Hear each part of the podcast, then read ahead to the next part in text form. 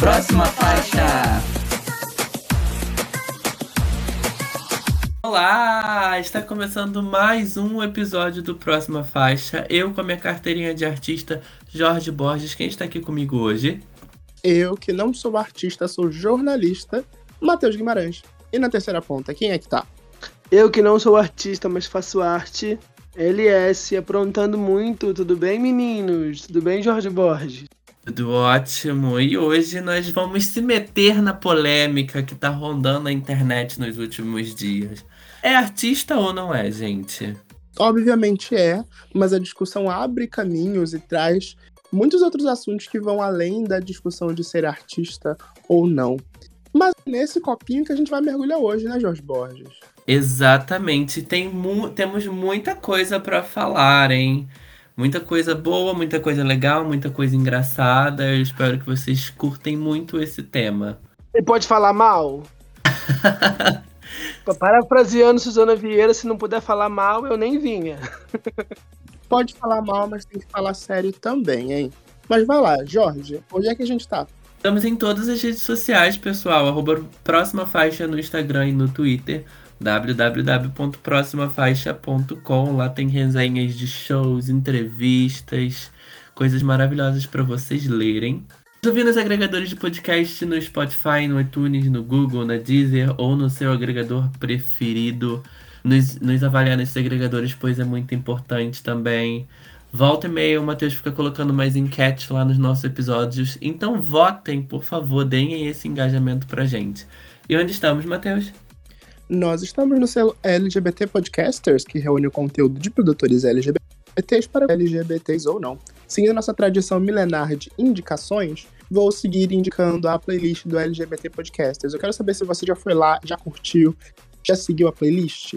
Lá tem podcast sobre tudo, tem podcast sobre música, tecnologia, ciência, economia, gastronomia, moda, astronomia. Mentira, não sei se tem sobre astronomia gostaria de ouvir um, um podcast explicando o eclipse que aconteceu essa semana. Fica aí a dica, Angry. Chama alguém para falar de astronomia.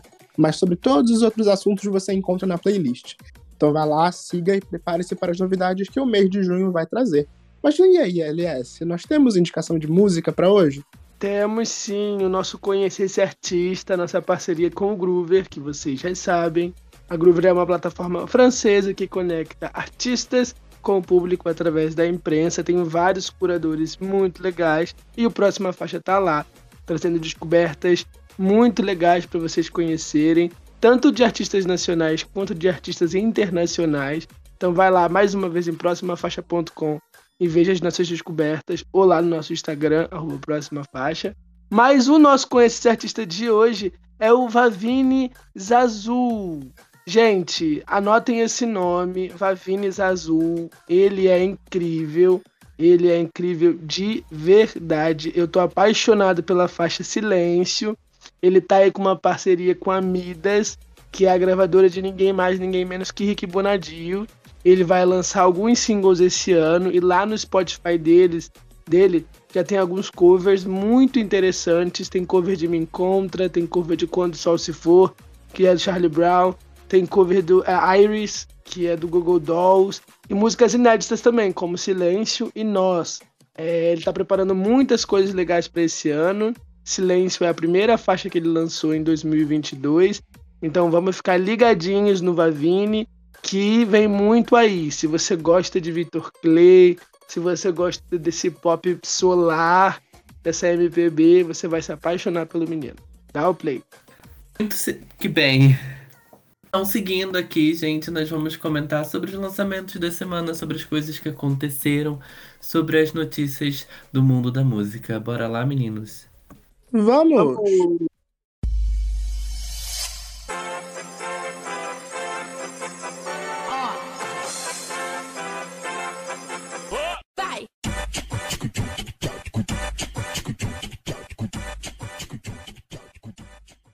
Começando aqui com conceito, coesão e aclamação. Kendrick Lamar lançou seu novo álbum, Mr. Morella and Big Steppers, com parcerias de Kodak Black, Summer Walker, Baby Kim e muitos outros. O projeto traz o melhor do rap mais o melhor do rapper mais uma vez.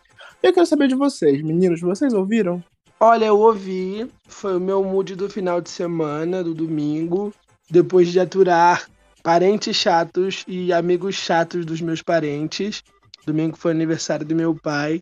E aí eu fechei a noite ouvindo esse álbum para me, me desassociar de todas as coisas.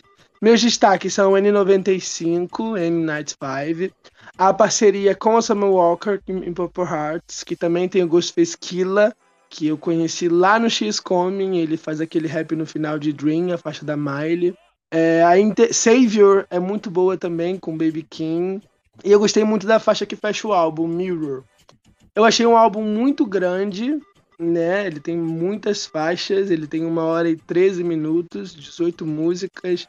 É, é para quem curte o som dele, para quem curte o estilo de esse estilo de rap, vai gostar do álbum, mas eu achei que ele não é para todo mundo. Ele é bem menos comercial que o Damn de 2017 e bem mais direto ao ponto. Eu particularmente gosto, mas admito que não é para todo mundo. E você, Jorge, ouviu? É, eu ouvi algumas músicas é, desse álbum. Eu não consegui ouvir ele todo, mas eu também concordo, né? Eu acho que não. É, não sei se todo mundo se identifica com esse estilo, assim, sabe? É, eu gostei de algumas músicas das que eu ouvi, que foi We Cry Together, uh, Die Hard e algumas outras, acho que essas duas. De 18 faixas que tem o disco, acho que eu ouvi umas 5 ou 6. E meio aleatória que tava numa playlist. E eu gostei do que eu ouvi, eu quero ter mais tempo para consumir. Eu acho que é um álbum também para você parar e, e, e né, tipo, ouvir o que tá acontecendo nele. Eu acho que tem muita história ali. O instrumental é muito bom também. Então eu acho que vale você parar e analisar e ouvir muito bem esse álbum. Uh, eu acho que é isso. E você, Matheus?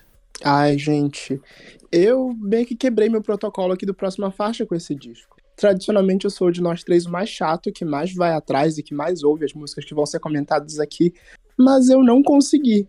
Não por não ter tempo ou ter esquecido de alguma forma. É, quando todos os momentos em que eu peguei para ouvir esse álbum, ele já começa com uma porrada muito forte. Eu honestamente não tô com cabeça para lidar com os temas que o que o Kendrick Lamar tá trazendo nesse disco. Ele nunca traz temas fáceis, ele, a gente já viu isso com To Pimp a Butterfly, a gente já viu isso com Damn, é, mas aqui, como o LS levantou, ele não está indo para um caminho mais comercial, as melodias não são fáceis e gostosinhas para que você pegue como uma música pop, é essencialmente rap, é para que a gente preste atenção no que ele está dizendo. E quando eu presto atenção no que ele está dizendo, eu não quero ouvir. Ai, gente mas eu vou tirar momentos, eu vou ouvir esse álbum com calma, e assim como a gente prometeu fazer com o, o Versions of Me, eu vou vir aqui em algum momento comentar o que eu achei desse disco. Mas vamos de próxima faixa? Vamos esperar o clipe sair para revisitar o Mr. Morale de Big Steppers, ou talvez até fazer um, um apanhadão sobre a carreira do Kendrick, porque ele merece. Mas seguindo de próxima faixa, vamos falar de álbuns bons, a Florence Machine entregou tudo no apoteótico Dance Fever, né? Continuando falando de álbuns incríveis. É, vocês ouviram esse álbum, Matheus? Esse, esse álbum foi mais fácil para você? Esse álbum foi mais fácil. é, apesar também da, da Florence tratar de assuntos mais, mais também densos, né? Esse álbum também é muito influenciado pela pandemia, influenciado pelas relações que ela viveu ali nesse período que nem todas foram fáceis. O álbum tem até ali seu momentinho sofrência, a la Marília Mendonça, mas ela ganha muito pela, pela sonoridade desse disco. O Jorge tinha cantado essa bola lá quando a gente começou a falar das músicas que ela vinha lançando, que ele sentia que era uma grande mistura do, do Lungs com Ceremonials. E no final das contas é o que representa esse álbum. Ele traz a, a grandiosidade que Ceremonials trazia nesse primeiro momento, e mistura ali com um som mais rock, mais orgânico que vinha do, do Lungs. Ela mesma comentou sobre isso porque ela estava de saco cheio de fazer o som mais quadrado que ela vinha do How Big e do Highest Hope. E eu super concordo com ela. Eu acho, inclusive, destaco aqui o último single, né, o single que foi lançado junto com o álbum My Love e a performance que ele ganhou no Billboard Music Award que aconteceu nesse final de semana. E esse foi o nosso maior comentário sobre o Billboard Music Awards que você vai ouvir nesse episódio. Mas e aí, Jorge? O que, que você achou desse, desse álbum? Ai, Billboard, Billboard. Bom, é... eu gostei, apesar de precisar ouvir de novo e mergulhar nesse universo. Eu acho que a Florence ela traz o que ela consegue fazer de melhor e o que ela é, né? Que é toda essa junção do- de todos os álbuns dela, principalmente o Lungs, o Ceremonials, né? Essa mistura bem bruxona, essa mistura bem Florence, né, que ela consegue transmitir. E eu acho que aqui ela transmite muito bem. Eu acho que tem uma diferença, um pouco da diferença de atmosfera do início do álbum e pro, pro restante, né, do álbum, porque foram produzidos por dois, dois produtores diferentes, né? O início do álbum ali, as primeiras músicas foram pelo Jack Antonoff e o final do álbum, né, esqueci o nome do, do, do produtor aqui agora, mas, e aí já foi produzida diferente, né? Então eu acho que tem um pouco uma pegada ali, é, tanto do Jack Antonoff quanto do outro produtor, que é muito famoso também, mas me fugiu o nome, gente, é sobre isto. É, eu destaco muito My Love, eu acho que é um potencial de novo para Florence, né? Eu acho que a gente ela teve uma era muito bem sucedida com How Big, How Blue, How Beautiful e com High Hope foi bem mais tímida. Então eu acho que o My Love é um single muito bom ela se introduzir de novo, né? Eu acho que a gente já tá até vendo isso, a Florence fazendo as performances na TV, o que em High as Hope ela nem saiu de casa, no Billboard Music Award, então assim, eu acho que ela tá colocando o nome dela de novo e trazendo a melhor essência dela, né? Eu acho que é um álbum muito legal. Ah, falta emer- me falta emergir mais nessa atmosfera dela que eu gosto muito. E você, Alex, você gosta? Olha, eu não sei sinceramente se eu gosto. Eu gosto dos temas, eu gosto da produção, eu gosto da aura da Flor, da Florence, né? Coisa meio mística, bem bruxona que ela, que ela transmite sempre. Mas eu demorei pra comprar. Eu não sei se é porque eu tava no trem do, do Kendrick, não sei se eu tava em outro barco, que eu demorei a ingressar, né? Pegar, comprar o meu ingresso pra subir no barco da Florence. É, não tinha prestado atenção, não tinha tido é, tempo de ver os créditos, as letras e tal. E realmente a, a, a, faixa ma- mais completa do disco é a, fa- a última faixa, a, a Morning Elvis. E ela é produzida pelo Jack Antonoff e pelo Dave Bailey, que meio que dividiram as produções. Tem o Kid Harpoon, tem o Thomas Bartlett, mas é, os produtores executivos do álbum foram esses dois. E aí, nessa última faixa que fecha o álbum, ela é mais encorpada porque os dois pegaram ela juntos. E é muito legal prestar atenção nisso.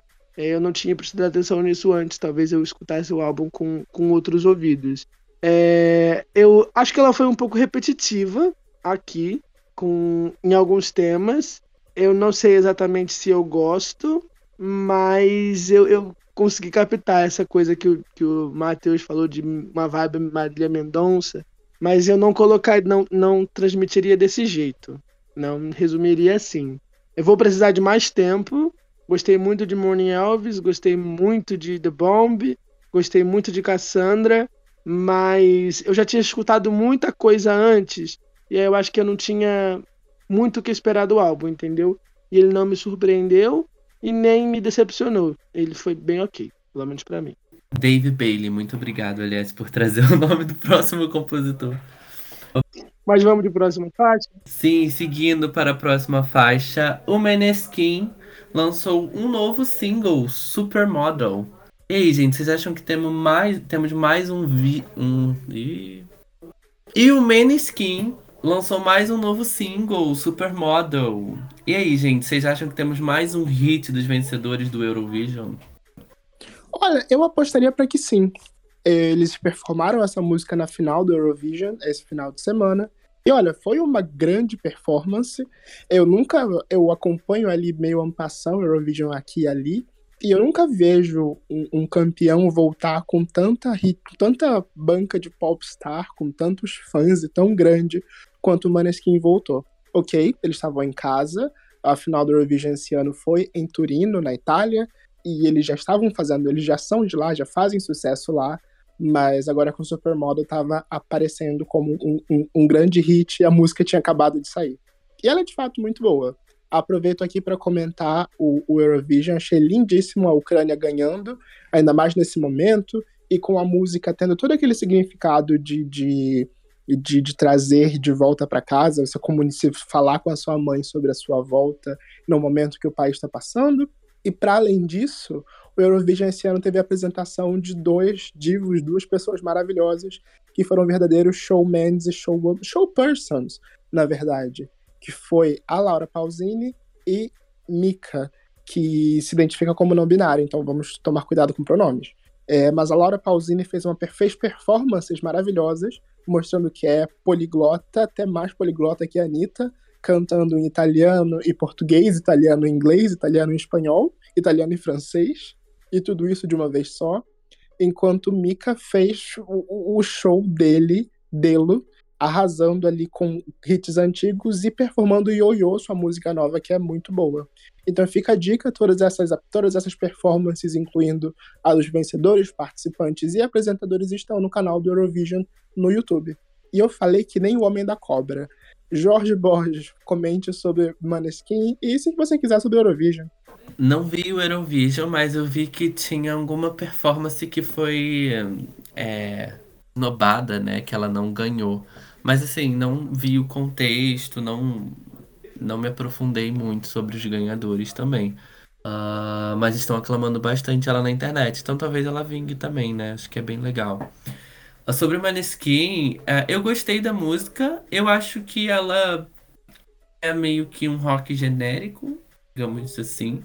E aí talvez por isso é, tenha uma identificação, né? Para as pessoas, ou para fazer sucesso, ou para ser um hit novo também, né? É, ainda mais agora que o, o rock tá numa pequena ascensão, né? Eu acho que tá em poucos passos o rock tá se mostrando mais assim no nosso dia a dia. E já vem há, há alguns anos com algumas músicas, até mesmo o bagging deles, né, que ressuscitaram e então eu acho que tem potencial, eu vejo um potencial. Eu gostei da música, mas assim, não é a minha preferida, né? Mas eles estão grandes, eles estão crescendo, então eles estão fazendo o caminho deles. O que, que você achou, Elias? Ai, primeiro falando sobre o Eurovision. É, a suposta esnobada do Eurovision foi a Chanel, que estava representando a Espanha. Mas é porque ela já é muito famosa. Eu concordo com o Matheus. E eu acho que muita gente falou que ah, estão votando na Ucrânia por pena por causa do que está acontecendo. Mas não. Fazia todo sentido eles levarem, a música era muito bonita e era que passava a mensagem mais importante, levando em consideração o contexto social. É... O Maneskin ganhou ano passado com Zitibone, que é uma música que fala de pau e circo, que fala sobre que é política também, e fazia sentido para o momento do ano passado é, de como estávamos nos alienando meio à questão da pandemia. Mas enfim. Falando sobre Supermodel, gente, eu gostei muito da música. Ela, ela nunca vai amar você porque o amor dela é o rock and roll. É, eu não sei de quem que o Damiano tá falando, mas eu estou apaixonado. Me lembrou muitos momentos de quando eu era adolescente, que eu ia pro motoclube com as minhas amigas e que a gente surtava muito. As fotos de divulgação me remeteram muito ao clipe de Slide Away da Miley. Eu achei muito legal essa referência. E quero muito que seja um hit, quero muito videoclipe. Já, já vi a Miley estrelando videoclipe, ou a, a própria menina do Maneskin. É muito bonito é, a estética, né? Eles estavam no desfile da Gucci ontem. Então eles têm tudo para fazer um clipão lá na estreia, na estreia do Cosgomania, que é a nova coleção da Gucci, e ia ser, ó, o hype do hype do hype. Eu tô apaixonado, espero muito que eles vão longe e esperando a continuação do Teatro Del Lira, o volume 2. Atentíssimo aqui, um remix. Vou sonhar com remix, vou sonhar com, com o que der para sonhar, eu vou estar tá sonhando. Bem Alice, Pois sim. acorde que vamos de próxima faixa. Vamos falar agora de dublê de marido. Ele faz tudo que faz, mas faz sem ser marido. Esse é o novo hit do Xamã, com um, com um clipe, um super clipe com participação da Gretchen. Quero saber de você mesmo, Elias. O que, que você achou de dublê de marido? Você acha, você acha que o Xamã pode repetir o sucesso de Malvadão? Olha, se ele vai repetir o sucesso de Malvadão, eu não sei. Eu sei que se ele quiser ser um dublê de marido e fazer tudo que o marido faz sem ser marido, e vir aqui em casa trocar uma lâmpada, mexer na fiação, trocar um cano que tá quebrado, eu não vou ligar não, entendeu? Lavar a louça, lavar o banheiro, que é isso que eu tô precisando nesse momento. Faz tudo mesmo que o marido faz? Então pode vir, um marido de aluguel. É, brincadeiras à parte. A música é muito gostosa. É, ela para, senta, quica, joga, que rabão. Então, esse pam para, para. Eu tenho certeza que eu já ouvi em algum lugar. Eu não sei se isso é um sample. Eu não sei se é tão bom que parece que eu já ouvi antes. Mas eu gostei bastante. Não sei se repete o, o, o, o sucesso de Malvadão. Mas tem tudo para viralizar. A receita, os moldes estão todos ali. Você concorda, Jorge? Bom, eu super concordo, Elias, que tem toda a fórmula, né, ali pra, pra se não hitar ser um hit, né? Tipo, tem uma proposta de hit. Uh, então eu vejo isso ali. Eu, particularmente, não vai ser uma música que eu coloquei nas minhas playlists ou que eu quero ouvir, sabe? Por mais que. Não sei se eu quero um, marido de aluguel, para falar a verdade. Eu acho que eu estou bem contente. Então. então acho que eu também não me identifiquei muito nesse sentido. Mas. Eu acho que a música tem um super potencial. É ótimo usar a Gretchen, né? Eu acho que a Gretchen é um plano muito interessante, porque ela sempre. A gente sempre consegue render muita coisa com a Gretchen. Uh, então eu acho que eles estão fazendo um caminho interessante. Ainda não vi no TikTok, mas não dou mais duas horas para já ter uma dancinha oficial. E você, Matheus? Eu acho que o Xamã achou a receita de sucesso do equilíbrio entre ser muito trap e ao mesmo tempo ser pop o suficiente para alcançar os públicos que não necessariamente consomem o trap. Dublê de Marido mostra esse equilíbrio que ele atingiu ali no Malvadão. Ele conseguiu manter, não como uma fórmula necessariamente ali, apesar de eu trazer essa brincadeira, mas esse equilíbrio mesmo de estilo de ser acessível para todo mundo. É, acredito muito que uma dancinha no TikTok vai fazer isso viralizar ainda mais fácil, mas a música é boa independente da dancinha, independente desse refrão mais cantado e repetitivo. Mas e aí, vamos de próxima faixa? Vamos de próxima faixa, gente. Vamos falar do Team Music Festival, gente. A Isa fez um show incrível no Festival de Copacabana e anunciou o novo single Fé pro dia 6 de junho. Expectativas para o terceiro single do segundo álbum da Dona de Tudo. Mas será que é o terceiro?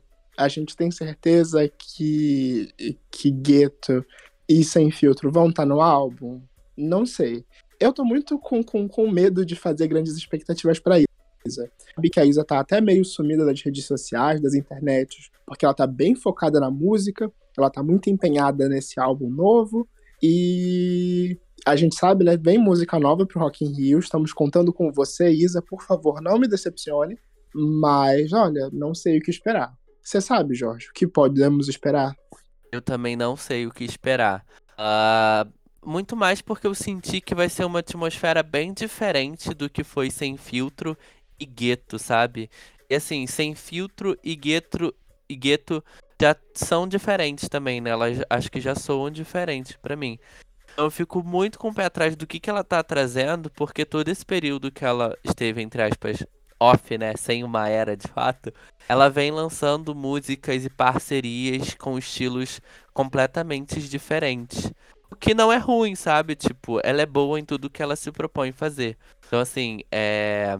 Só me deixa curioso e com não tanta expectativa sobre o que, que vai vir pro próximo álbum, né? Mas me deixa muito contente porque ela finalmente parece estar dando um indício que vai começar uma nova era. O que você acha, LS? Ai, eu. Ela é um monumento, né? Ela é incrível, ela é... tem uma energia surreal, belíssima, vocal de milhões. Mas é isso, eu acho que a expectativa para depois do Dona de Mim é muito alta. E eu acho que ela não deveria se cobrar tanto. Eu acho que cobra muito para fazer o perfeito e é difícil, né, de acertar. Eu acho que Fé vai para a mesma vibe de Ginga, vai fazer uma música mais falando sobre ancestralidade, né, sobre essas referências mais religiosas dentro, da, dentro das matrizes africanas. E vai ser muito lindo de ver. Mas eu não sei se ela vai hitar assim. Eu não sei mesmo. Tô bastante ansioso. É o, o clipe de milhões, ela entrega nos clipes, ela entrega nos visuais. Então eu tenho certeza que vai ser bom. Se vai acontecer, não sei se vai acontecer. E aqui vai um, um pedido, né? Uma súplica para ela e para quem tá cuidando da carreira dela. Gente, não, não espere a mulher irritar para lançar um álbum, não. Deixa ela lançar o álbum dela que vai ser incrível. A gente quer. A gente tá esperando só ela lançar esse álbum para fazer o especial dela. Por favor, obrigado. é isso. Já entregou que o especial da Isa vem aí. Mas vamos de próxima faixa, vamos falar da versão alternativa, de mais uma versão alternativa do Lagoon. Depois de convidarem a Marina Senna lá para Veja Baby, Agora os meninos lançaram Eu Te Amo com participação da Bárbara Tinoco. Eu quero saber de você, LS. Você ficou apaixonado com esse lovezinho? Olha, vamos lá. É bonitinho, é gostosinho, mas eu não esperava uma versão alternativa para essa música. Não esperava. E não eu acho que o nome, o nome da Bárbara Tinoco, pelo menos para mim, não é tão popular quanto o da Marina Senna. Não tem o mesmo apelo, né? É, eu gosto muito da letra, bem romântica, bem fofinha, mas eu queria que eles focassem mais no álbum, né? Memórias de onde eu nunca fui e, e divulgassem o, o, álbum em vez de lançar esses remixes. Não sei se é um remix, não sei se é uma versão alternativa. É, é uma versão alternativa, mas é o mesmo conceito do remix. É, enfim, eu gosto mais da música original. É isso que eu vou dizer. E você, Jorge Borges?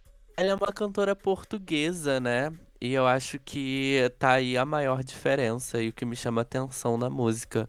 É por ela ser uma cantora portuguesa, então ela canta diferente, né? Ela canta com sotaque, ela canta na língua, mais na língua dela, digamos assim, português de Portugal. E então eu acho que isso que me chamou atenção, né? Eu acho que isso que consegue fazer a música ser o diferencial, talvez, sabe? Uh, é uma música muito bonita, eu gosto muito da música. É, tô acompanhando o Lagomas de perto, confesso, então tô mais íntimos aquelas. Então, eu acho que vem, pode vir a ir do lado deles uma, um álbum, talvez, remix. Versão alternativa para ser conceitual, né, gente? Hoje em dia o que a galera chama de remix. Então, assim, é para ver se a moda pega.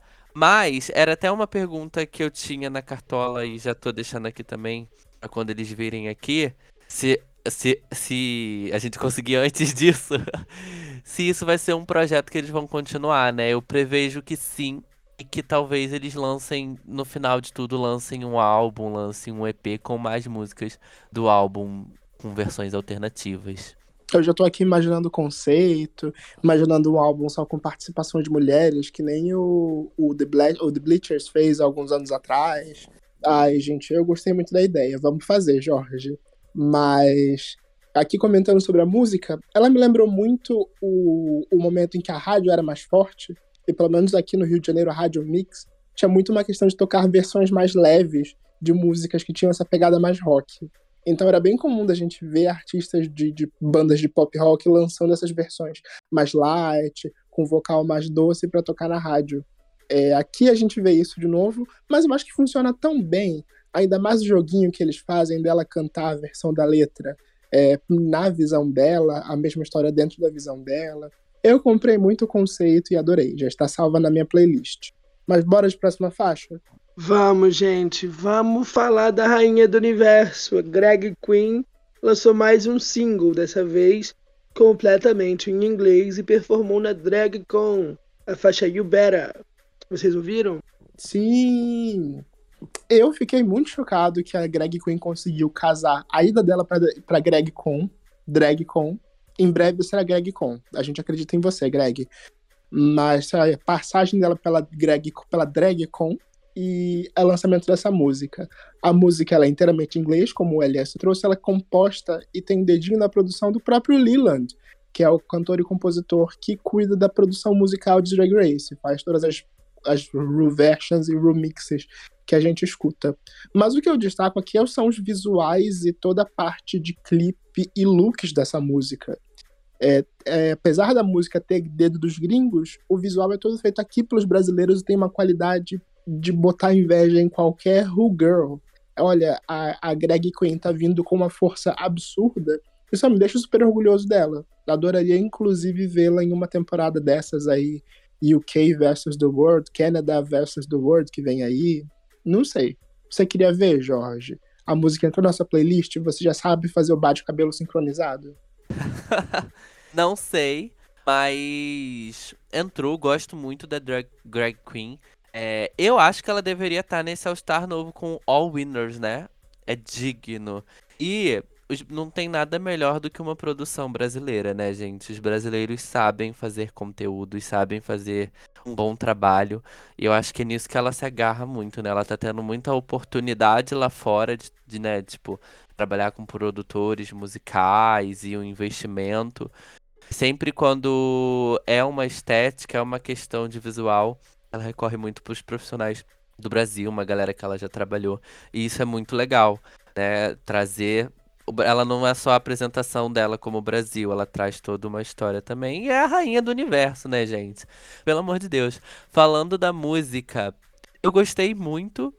É, mas eu confesso que eu ainda estou muito viciado em Party Everyday. Muito mesmo. É uma música que tem me pegado a cada dia. Eu fui numa casa de uma amiga e aí ela botou uma playlist, playlist e aí tinha Power Every Day no meio. Eu fiquei, caramba, você tá ouvindo essa música, que legal. E, e aí eu vejo, né, uma, uma mulher hétero, digamos assim, eu vejo que Greg Queen está tomando o mundo. Então eu fico muito feliz com os lançamentos dela. Eu gostei muito de You, you Beta, né? You Better, You Beta. Uh, e faz todo sentido, né? Ela já lançou, ela lançou Party Everyday, Fim de Tarde que eram músicas português e inglês, a fim de tarde também. E o Beta completamente inglês pra, pra Drag Call, onde ela performou, onde ela fez um show, onde ela se mostrou. Então fez todo sentido. Venceu a Mamaru e tá num caminho muito legal. É muito ver a Drag Queen lá. É, agora que o Matheus trouxe que o Leland, né, que produz os remixes e produz junto com a RuPaul a música eu entendi tudo, fez um clique assim dentro da minha cabeça. Ah, entendi. Porque eu tava achando, gente, isso não é criando rivalidade com ninguém, pelo amor de Deus. Mas que ela acertou de cara na, na, na, na drag music de lá, sabe? E aí faz todo sentido que ela tenha o apoio da SB Music aqui no Brasil, que cuida de ninguém mais, ninguém menos que a Gloria Groove. E a, o apoio do, da, da galera de RuPaul lá fora. Então ela vai unir o melhor dos dois mundos e ser a Queen of the Universe, com certeza. Eu gostei muito de Ubera, eu achei ela super farofa, super pop genérico, super para dançar e incrível. Ela falando que eu faço isso, então você gosta e eu não sei o que lá. Super work, yes, girl. Slay, bem música de balada, de, de, de de, drag, de drag queen mesmo, né? Tradicionalzão. É, não aprendi ainda a bater o meu cabelo, mas eu vou colocar uma perucona, um mega hair, porque eu cortei o cabelo agora. E vou, vou ensaiar aqui em casa, bem assim, com o dedinho e fazendo zap, dirap, dirap, dirap, down, igual ela. Muito que bem, gente. Agora, se encaminhando para o final das nossas notícias, vocês cansaram de dançar? A Juliette estreou o clipe do seu novo single e representas nós, meros mortais, que temos que trabalhar, mas queremos sempre uma baladinha no final do dia. E teve polêmica, não é mesmo, Matheus? Teve muita polêmica, muita confusão, como diria a nossa pensadora contemporânea Valesca Popozuda. Antes da gente entrar no tema principal e comentar sobre a polêmica de fato, queria brevemente comentar sobre Cansar de Dançar, que é outra mudança de chave muito legal para a carreira da Juliette. É, gostei muito do clipe, gostei muito dos, dos visuais, mas olha, eu esperava mais coreô. Teve dancinha, mas não teve tanta coreô assim. É, eu falei semana passada, eu não tinha gostado da música de cara, achei que a produção vocal não tinha valorizado a Juliette, mas no clipe é tão carismática, tão bonitinha. Eu adorei as referências, o número 3 em cima da mesa, o lookzinho da Britney, ela vestida de trabalhadora, de, de, de secretária, de secretária não, dona do negócio. Eu achei incrível o clipe e a música funciona ali, né? Eu gostei bastante. Acho que a música não cabia ela fazer uma coreografia zona. E você, Jorge, o que, que você acha? Ah, eu acho que tem uma coreografia muito legal. Eu acho que faltou mais espaço pra isso, talvez. Ou, ou dela, não sei. Mas. E é uma, uma coreografia bem fácil, assim, né? De, de, de pegar. Acho que poderia ter tido mais momentos de dança. Mas o clipe tá muito bonito, eu concordo com o que vocês falaram. Tem referências ali, né, pra quem conhece mais de perto a carreira da Juliette, quem a acompanhou no Big Brother. E, e é muito legal, né, referências da história da pessoa pros fãs. Então acho que isso é uma parte muito legal. Fora isso, meninos, vocês querem acrescentar mais alguma coisa ou podemos começar? Bora mergulhar no suco da treta.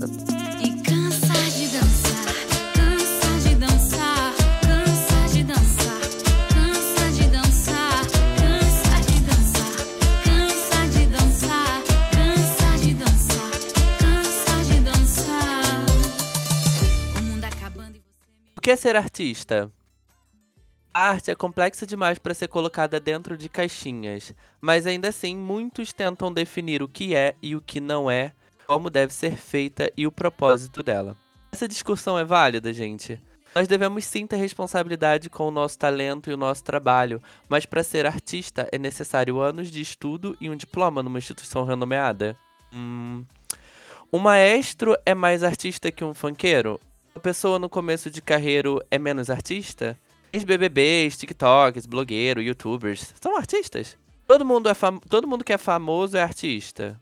Bom, no episódio dessa semana, no Próxima Faixa, nós vamos sim mergulhar nessa discussão e tentar entender por que as pessoas insistem em fiscalizar e rotular o que, deve, o que não deve ser rotulado, quem é artista, quem não é artista.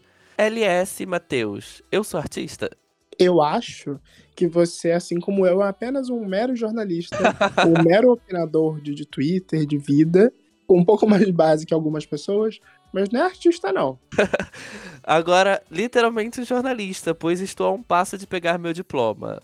Depois de 30 mil anos, parabéns. Eu, pessoalmente, olhei e gritei artista. Mas pode falar, Matheus.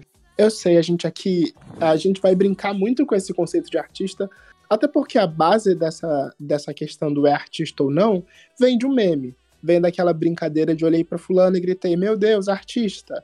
É, a base é uma brincadeira, mas é essa discussão, a base, o, o, o entorno dessa conversa toda é muito válido. É, a gente não pode descredibilizar alguns pontos, algumas novas artes, enquanto arte, ou novos artistas, ou novas formas de se alcançar a notoriedade, novas formas de se alcançar a fama. Eu trouxe aqui uma, uma definição da Sabra, Sociedade, a Sociedade Artística Brasileira, sobre o que é ser artista. É um texto de 2018, mas eu ainda acho que ele é muito aplicável aqui. Ele está disponível no site sabra.org.br. É, vou trazer aqui para vocês que, segundo ele, Sabra, segundo o dicionário, aqui, perdão, artista, segundo o dicionário, é aquele que cultiva as belas artes, que tem vocação artística, é talentoso ou engenhoso. É claro que essas palavras podem fazer parte da definição do que é artista, porém, não pode se descrever com palavras o que realmente significa o conceito de quem faz arte, ainda que estamos falando de algo, ainda que aqui estamos falando de algo que existe desde o início da nossa história. A arte atravessa o tempo, adaptando-se à forma, se fazendo se adaptar à humanidade. É, com a arte, nós conseguimos descobrir grandes culturas e partes das características dos povos e culturas do passado, do presente e até conseguimos imaginar o futuro. Ela expressa sentimento, habilidade, conhecimento, valores, tanto individuais quanto de toda a sociedade. Essa capacidade de mostrar os aspectos do mundo é um dos fatores que fazem da arte, e aqui abro parênteses para incluir, do artista, algo tão importante que merece tanta atenção. É, é, por último, eu queria trazer aqui o que eles trazem como definição do que o que define um artista hoje. Eles definem que continua sendo aquele que faz a arte, aquele que influencia os demais, aquele que leva o pensamento e a ação. artistas continuam sendo muito importantes, pois são os que, pois são, os- pois são os que são esses, de certa forma, que nos ajudam a mover a sociedade. Em tempos tão, de tantos problemas sociais, de crise econômica, de inovação do pensamento, de quebra de conceitos, e de todos esses aspectos, os artistas participam, fazendo, nos fazendo pensar e levando todos nós a agir para melhorar o ambiente que nós vivemos. É essa, essencialmente, a, a no cerne, a questão do artista. Mas bem, eu tô falando sério faz uns dois minutos, alguma vacalhação, alguma quebra aí, gente, próxima faixa. Ai, ele se cortou antes de eu cortar, gente. Eu, pessoalmente, eu concordo com o texto, mas é, como que eu- a gente pode falar isso? É, acho que não é pra colocar dentro de uma caixinha desse jeito. Nós somos jornalistas. Nós somos jornalistas, mas estamos aqui apresentando um programa de entretenimento. A gente não tá trazendo só notícia.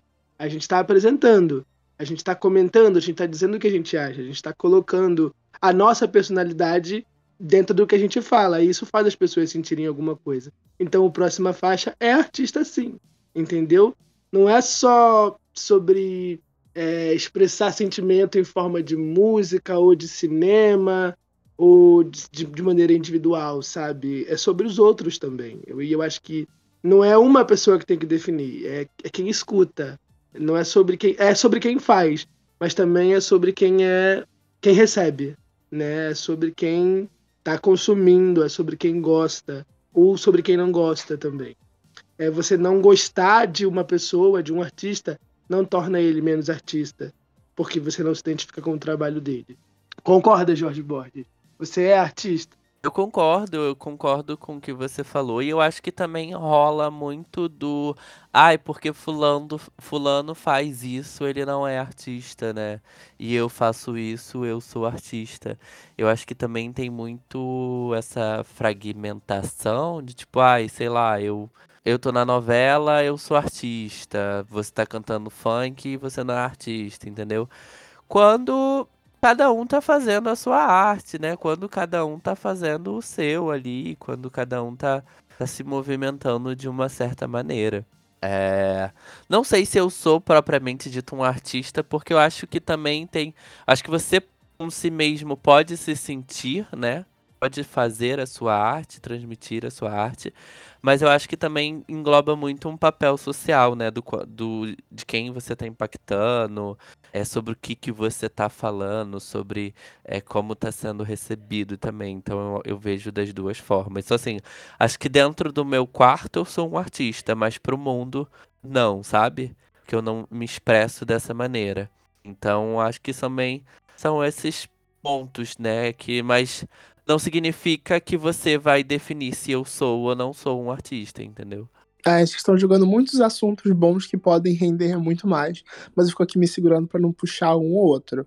Um assunto que o Jorge jogou e que eu queria puxar, até porque ele é a base do, do que. Do, da polêmica, né? O que trouxe a polêmica, além do meme, é a questão da gente considerar uma arte superior a outra. Mesmo que a gente tenha uma noção disso, é, inevitavelmente muitas pessoas ainda consideram o, o maestro mais artista que o MC, ou a participante de reality show menos artista do que a atriz.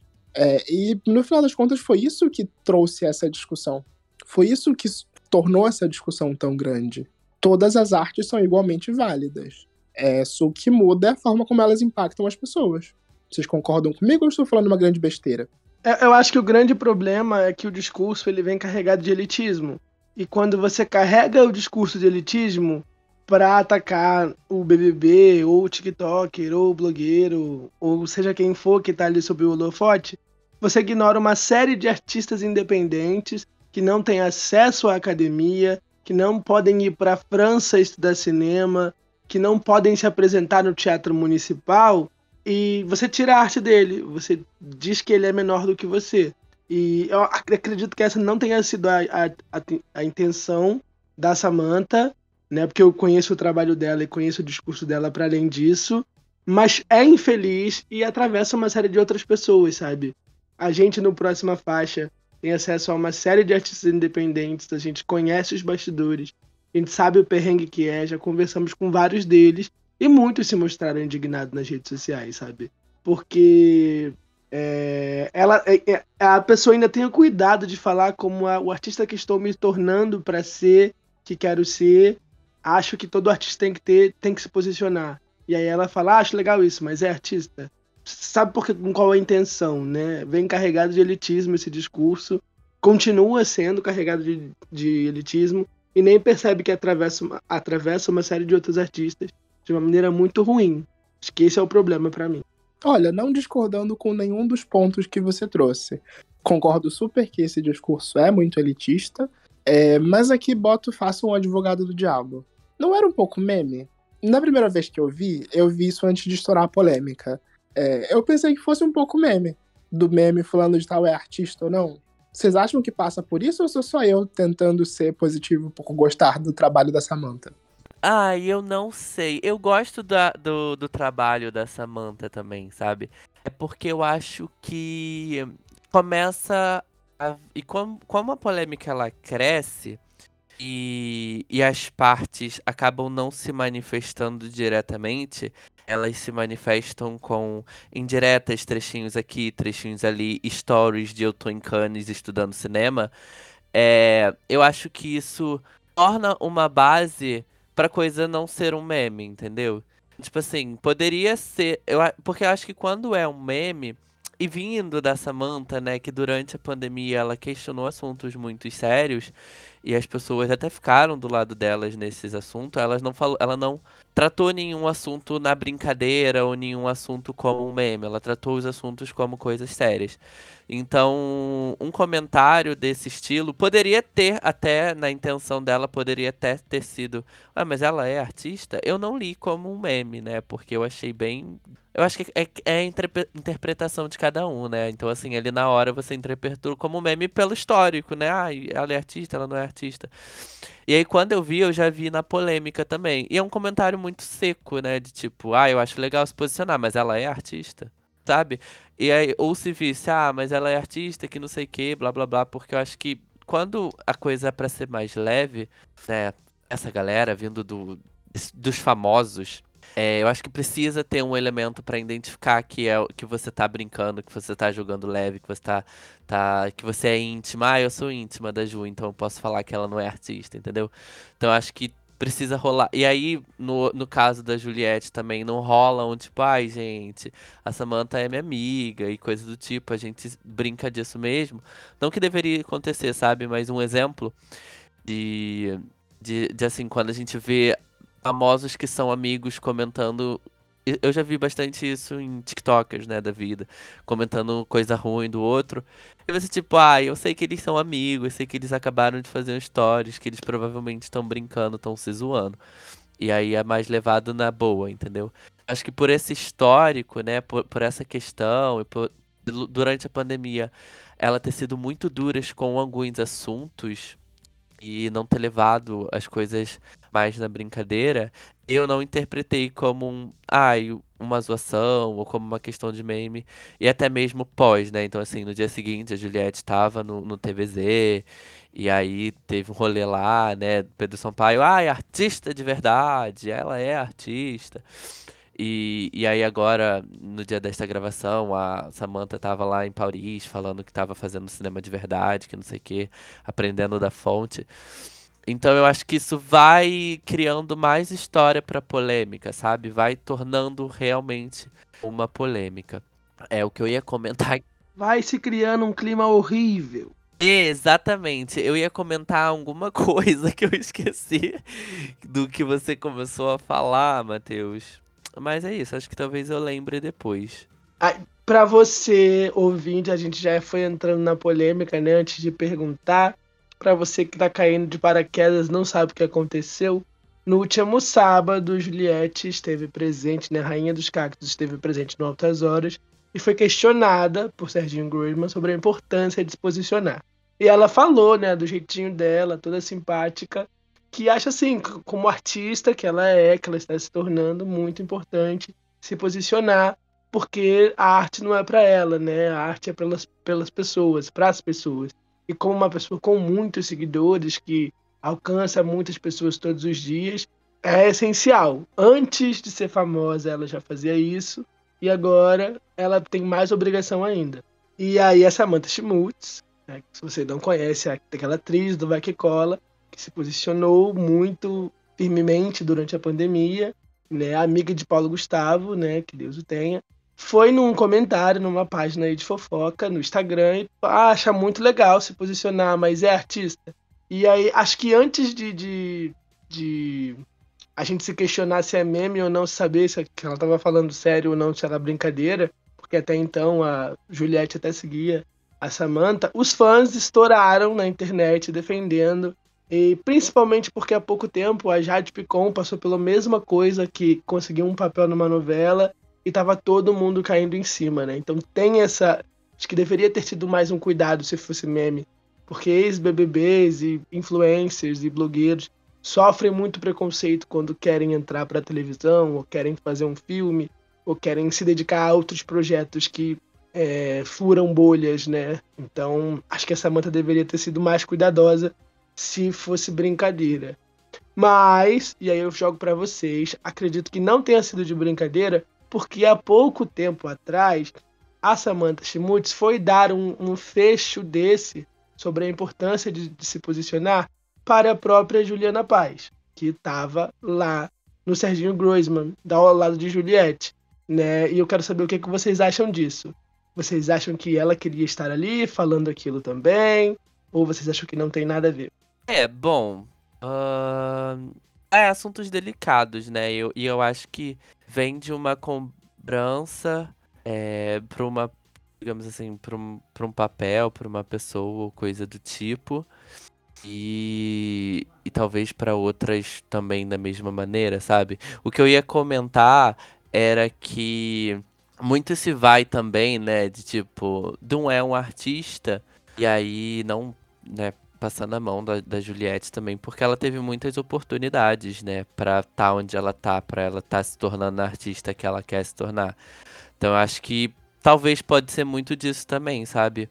Poxa, ela começou ontem, cheia de oportunidade, ela é uma artista, e eu acho que é uma outra discussão, né, uma outra pauta, Acho que eu acho que pode se tornar um peso também nessa discussão, sabe? De tipo assim, uh, poxa, tem uma galera tá aí há anos numa cena super independente, trabalhando, se esforçando tanto, e não tem o reconhecimento de um artista, de que é um artista.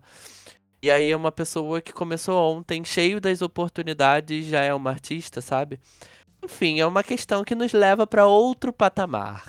Aí a gente acaba falando mais sobre tamanho, notoriedade, representatividade, alcance, do que propriamente do, do, do valor enquanto arte, enquanto artista. Afinal, você pode ser artista, artista de rua, conhecido pelas pessoas que tá ali no, no Senal, ou um artista de proporção global, como a Anitta. Mas voltando para o ponto da LS, eu queria até entender sua pergunta. Você diz que ela podia estar tá ali dizendo aquilo num ponto que de, de, de inveja de ter o alcance, de ter o tamanho que a Juliette tem? Eu não digo de ter o tamanho, digo de uma questão que ela levantou. Eu, eu acho que ela pode sentir que ela levantou uma bola para outra pessoa jogar, entendeu? Porque quando ela fez esse discurso sobre a importância de se posicionar, ela foi muito aclamada pela internet, entendeu? E aí, pra passar na Globo, escolheram uma outra pessoa, porque tem mais seguidores ou não, porque tem uma outra abordagem ou não. Mas eu vi essa discussão rolando no Twitter e queria saber de vocês se vocês concordam com isso. Se, se pode, isso pode ter sido um, um dos atravessamentos. Eu, pessoalmente, respondendo a pergunta do Matheus, depois de explicar a situação para os ouvintes, não acho que tenha sido meme, porque não é a primeira vez que a Samantha é fiscal de artista. Quando a Ludmilla, que é atriz, que, tem, que é cantora, que atua nos videoclipes, foi selecionada para fazer uma minissérie, a Samantha foi lá falar que era um absurdo. Quando a Jade Picon ganhou o papel, né, vazaram a informação de que ela pode estar na novela, ela foi lá questionar também, né? E aí é uma artista que dá muito valor à academia, a anos de estudo, e acha que quem está lá na, na, na, academia deve passar na frente, né? Uma pessoa com 10 anos de teatro não tem a oportunidade que o famoso tem. E aí a gente leva em outra, atravessa outro assunto, que é o que é ser famoso e o que é ser artista. E o artista ele faz pela arte. Ele tá no teatro, ele tá na rua, ele tá no palco pequeno ou grande. E não quer só estar tá na televisão, sabe? Eu acho que a gente não tem que questionar onde os outros chegam, pelo menos na minha opinião. Você chegou num ponto que eu tô muito afim de conversar desde que essa, desde que essa discussão surgiu na internet. Para mim, um dos cernes dessa discussão é, talvez aí a base do, do, do, não meme, né, dessa, dessa acusação, desse julgamento do é artista, estaria associado ao fato da Juliette ter saído do Big Brother. Depois disso ter acontecido, circularam até prints e trechos de podcasts e de entrevistas de outros ex-Big Brothers citando momentos de, desse tipo de preconceito. Ser descredibilizado em algum projeto, seja como apresentador, como cantor, como, como influencer, por ter participado de um reality show. Queria saber de vocês, é, qual é a visão de vocês? Por que existe essa, esse subjulgamento entre celebridades da internet, celebridades de reality e, entre aspas, celebridades, celebridades na, na mídia? Porque se vocês acham que a gente ainda hierarquiza eles, ou se hoje em dia isso não faz mais sentido? Uh, eu acho que eu entendi melhor a pergunta do LS agora, depois dele falar, explicar. Esse, esse programa tá completamente esquizofrênico. uh, e faz sentido, tá, LS, agora raciocinando. É, e aí, pulando a pergunta pro Mateus, do Matheus, pra pergunta do Matheus, eu acho que sempre teve, né? Eu acho que sempre teve uma grande resistência é, com quem veio do Big Brother. E a gente tem grandes atrizes, grandes é, profissionais, digamos assim, de outras áreas também, né? Que, que se especializaram, enfim, enfim, que também foram, que não seguiram é, a fama, digamos assim, né, o estar na fama, mas continuaram com suas pro, profissões e ainda assim foram olhados tortos, né, foram olhados mal vistos por ter participado do programa. E aí, enfim, vai do que da jornada da pessoa ali dentro. Mas eu acho que sempre teve e aí e vem muito do, do preconceito, do preconceito com o programa né, com o formato do que o programa é, sobre para quem o programa é, né, para quem é esse conteúdo, para que classe é esse conteúdo, uh, quem que está assistindo esse conteúdo, então acho que vai muito disso também. E, e lógico que vem o preconceito do, do, do pós, né? Então, assim, a Grazi mesmo, quando saiu do Big Brother e começou a fazer novela, ela bem criticada, assim, falando na linguagem de BM, foi muito criticada por ser uma ex-BBB, por não ter, né, feito teatro, né, depois ela foi estudar, depois ela foi se profissionalizar mesmo como atriz, então assim, no início dela foi bem mal vista também, e hoje é uma das nossas grandes atrizes na TV, né, é uma excelente atriz, indicada ao Emmy, então assim, Acho que a jornada no programa e o programa não tem muito a ver com quem são as pessoas, né? Com o que essas pessoas é, querem fazer também.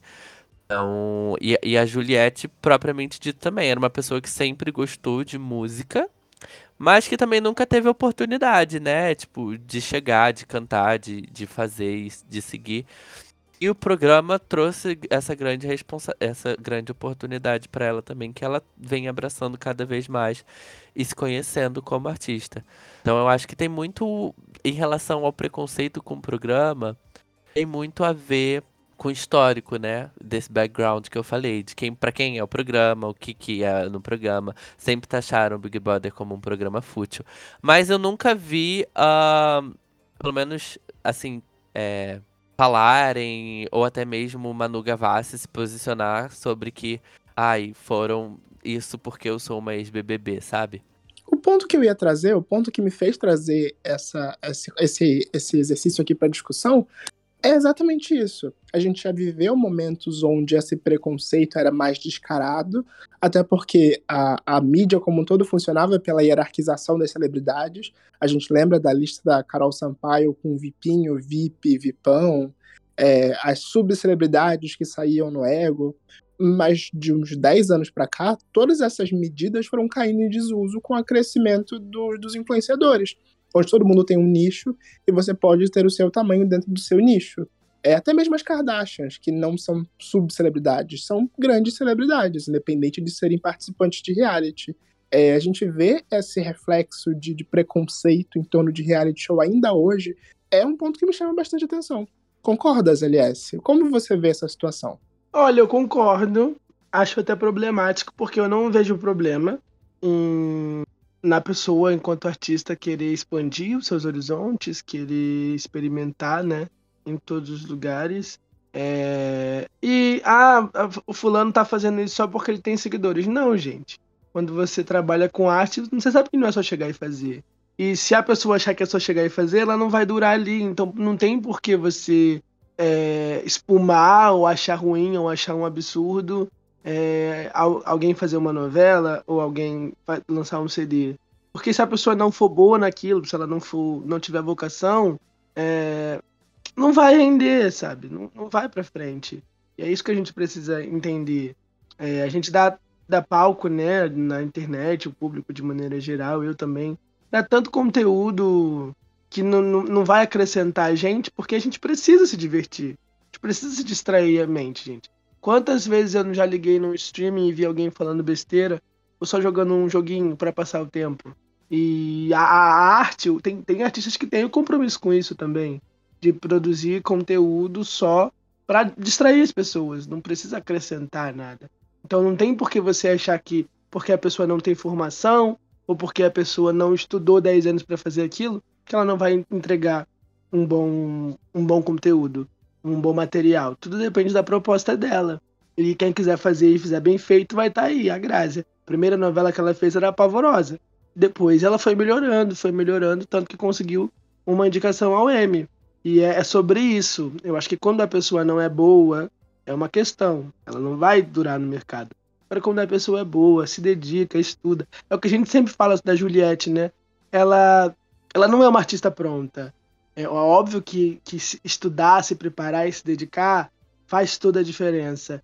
E a gente vê o quanto ela vem evoluindo de um ano para cá, sabe? Então é uma pessoa que quer aquilo, é uma pessoa que tem vocação e que está se, se pulindo para chegar no melhor que pode oferecer. E, e não é só sobre isso, né? A pessoa que está na periferia, a pessoa que está tocando no barzinho, a pessoa que está, é, sei lá, começando agora, ela não é menos artista por conta disso. E se ela entrar no Big Brother e tivesse holofote, ela pode fazer, sabe? Ela pode querer fazer.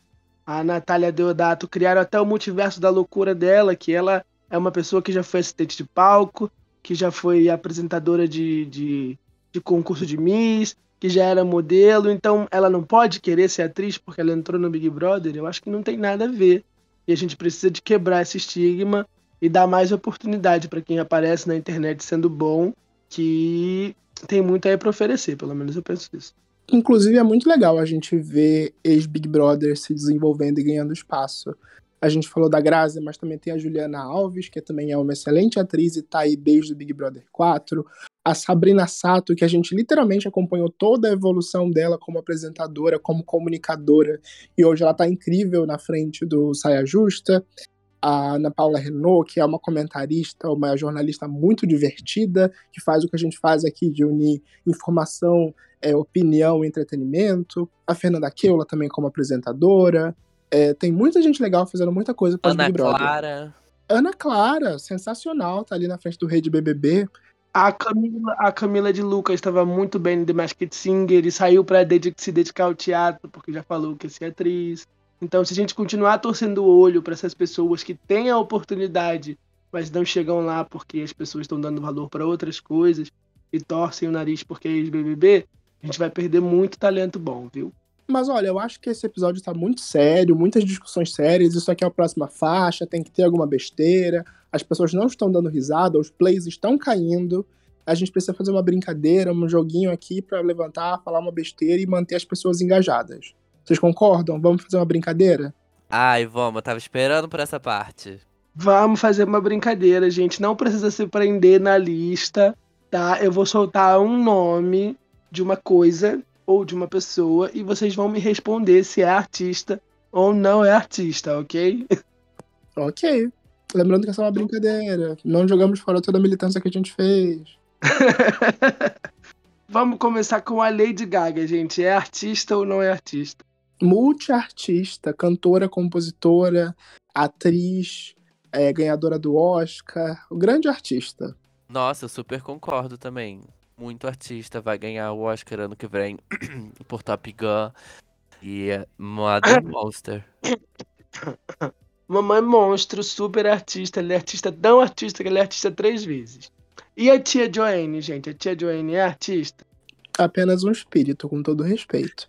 Ai, a pobre, coitada. Essa daí, não, essa daí, coitada. Já dizia. Eu não lembro quem fez, não sei quem, quem é o dono. Tortura psicológica não é entretenimento. Joanne não é artista. Tá? Já se passaram 30 anos, minha filha. Calvin Harris. Calvin Harris é artista, gente. Não sou fã, mas preciso admitir que é artista. Ah, eu também não sou fã, não, mas assim. É vacilão, mas é artista. o Swift, gente. Tava doido pra falar que não era artista. Mas É o um boy pendrive. lixo, mas é artista. E o pendrive dele, gente? O pendrive é artista? Muito artista. Tá aí tocando música, sendo fumado, fazendo muito sucesso. Artista. Mais artista que o próprio Kevin Harris, pra ser bem sincero. Que horror, gente. Não, o pendrive não é artista. O pendrive é apenas um objeto que o artista utiliza para fazer o som tocar, gente. O Pedro Sampaio, gente. O Pedro Sampaio é artista? Artista, compositor, inventor da voz de robô, tá aí se, comuni- se comunicando com a geração das máquinas. Na revolução pós-moderna, ele vai ser ele e mais ninguém. Eu super concordo. E é talentoso, né, gente? Assim, acho que a gente não pode negar. E eu, pessoalmente, acho ele gostoso também. Mas e o Aí é autotune?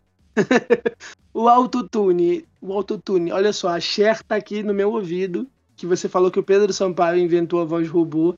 Ela não gostou disso. Tá perguntando se é o autotune é artista. O Autotune é artista, deu uma carreira pra Cher, deu uma carreira pra Charlie XX, deu uma carreira pro Pedro Sampaio, muito artista. Pra Britney Spears, eu acho que o Autotune é o maior artista da nossa indústria há 25 anos aí, numa grande fama em ascensão. Olha, levando por esse ângulo, né, de 25 anos aí, com uma carreira maior do que muitas, com certeza é artista. E a Pablo Vittar, gente? A Pablo Vittar é artista? É artista drag, é artista cantor, é artista influencer, artista. Artista nordestina do norte, do Brasil. Do Batidão Tropical, gente. É muito artista, a maior drag do mundo. E pode chorar. É, e a calcinha da Pablo, gente? A calcinha da Pablo é muito artista, pelo amor de Deus. Eu corrijo, a calcinha da Pablo não é artista, a, calci- a calcinha da Pablo é arte. Ela foi usada pela Pablo Vittar e imortalizada em uma obra tal qual Mona Lisa. Oh, depois dessa se encerra o programa. É isso, porque o artista faz arte, né? E se a Pablo é artista, a calcinha dela é uma grande arte. Ai, gente, não deu pra mim. Não deu mesmo pra mim. E a fritadeira Air Fryer, gente? É artista? Aí a gente entra numa, numa, numa questão muito moderna, né, gente? Da reprodu- reprodutibilidade da arte. A Air Fryer é uma artista porque ela produz obras de arte culinárias, mas ao mesmo tempo ela é uma obra artística da invenção da, da ciência moderna que pode nos levar a fazer isso, a ter essa oportunidade nas nossas casas. Não é uma questão pós-moderna, não é uma questão que você pode discutir na sua pós-graduação, Jorge Borges. Nossa, sim, eu achei bem profunda a sua fala, por sinal. Ela é a arte, ela é o artista, né? Ah, mas eu confesso que em alguns momentos ela não é tão artista assim, pelo menos a minha, mas assim. É, é a- E quem a criou também, né? Ela é a arte de quem criou o artista. Olha, é, eu queria dizer que todo artista ele lida com flop. Então, se a é muito artista, É o ponto, tá vendo? Eu tô julgando a Airfry. Mas é isso, pessoal. Temos um episódio? Temos um super episódio. Semana que vem a gente. Semana que vem nós voltamos com nossa obra de arte. com mais um pedaço de arte para os seus ouvidos. o Exato. próxima faixa é artista. Eu volto a defender o meu ponto. Até semana que vem. Tchau.